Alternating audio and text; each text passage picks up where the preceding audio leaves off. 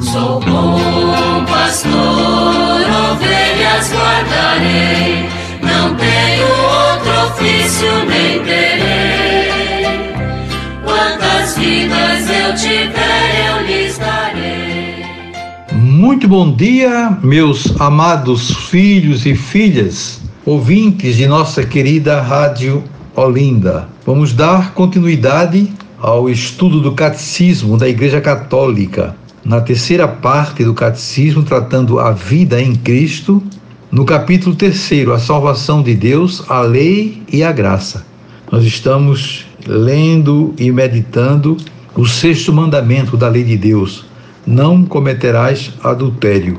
Estamos falando sobre o homem e a mulher, criaturas de Deus. Chegamos agora ao número 2335, que nos ensina o seguinte: Cada um dos dois sexos é com igual dignidade, embora de maneira diferente, imagem do poder e da ternura de Deus. A união do homem e da mulher no casamento é uma maneira de imitar na carne a generosidade e a fecundidade do Criador.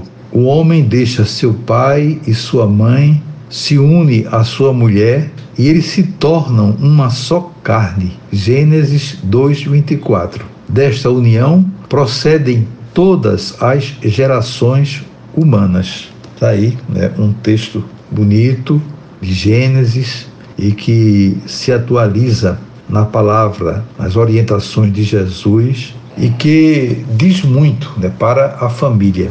Realmente volto a insistir nesse ponto porque é fundamental o que justifica uma união verdadeira entre o homem e a mulher e que os leva já há tanto tempo né, a constituir uma família, desde o início que essa unidade né, é muito eficaz.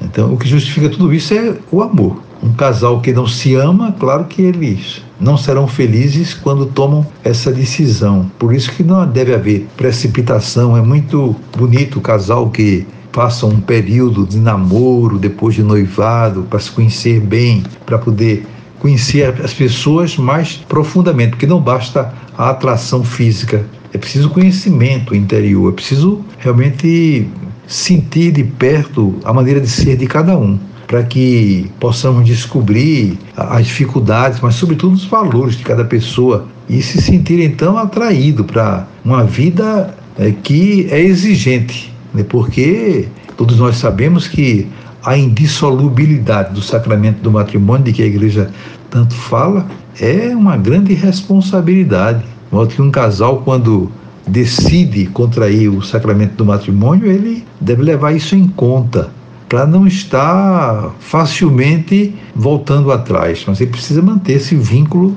indissolúvel, sobretudo tendo em vista o bem né, do lar, o bem da família, o bem dos filhos, especialmente quando os filhos são pequenos ainda e que naturalmente não vão entender de forma nenhuma uma separação porque ele ama os dois e quer ter perto de si seu pai e sua mãe. O catecismo vai nos aprofundando nessa temática, mostrando o seguinte: Jesus veio restaurar a criação na pureza de sua origem.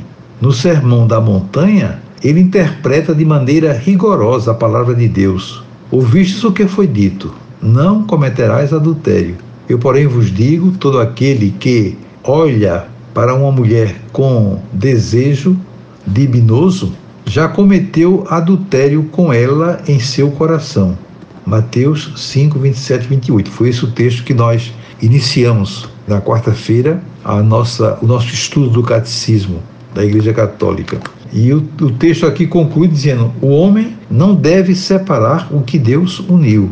Então, isso aí é uma palavra bíblica importantíssima que devemos procurar levar a sério para que o homem não fira absolutamente a mulher e vice-versa, procurando de repente mudar a maneira de ser, a maneira de viver, porque casaram sem ter essa disposição real de viver plenamente o amor. Diz aqui o texto concluindo essa primeira parte o seguinte: a tradição da igreja entendeu o sexto mandamento como englobando o conjunto da sexualidade humana. Então aí esse o sexto mandamento que está falando aí sobre questão do adultério engloba toda a sexualidade humana porque nos dá equilíbrio a fim de que realmente possamos viver na fraternidade, no amor, aquilo que Deus é, pensou para cada um de nós. Vamos parar por aqui. Desejo a vocês todos um dia muito feliz, um final de semana maravilhoso. Segunda-feira, se Deus quiser, voltaremos a nos encontrar. E sobre todos e todas venham as bênçãos do Pai, do Filho e do Espírito Santo. Amém. Sou bom pastor, ovelhas guardarei, não tenho outro ofício nem terei. Quantas vidas eu tiver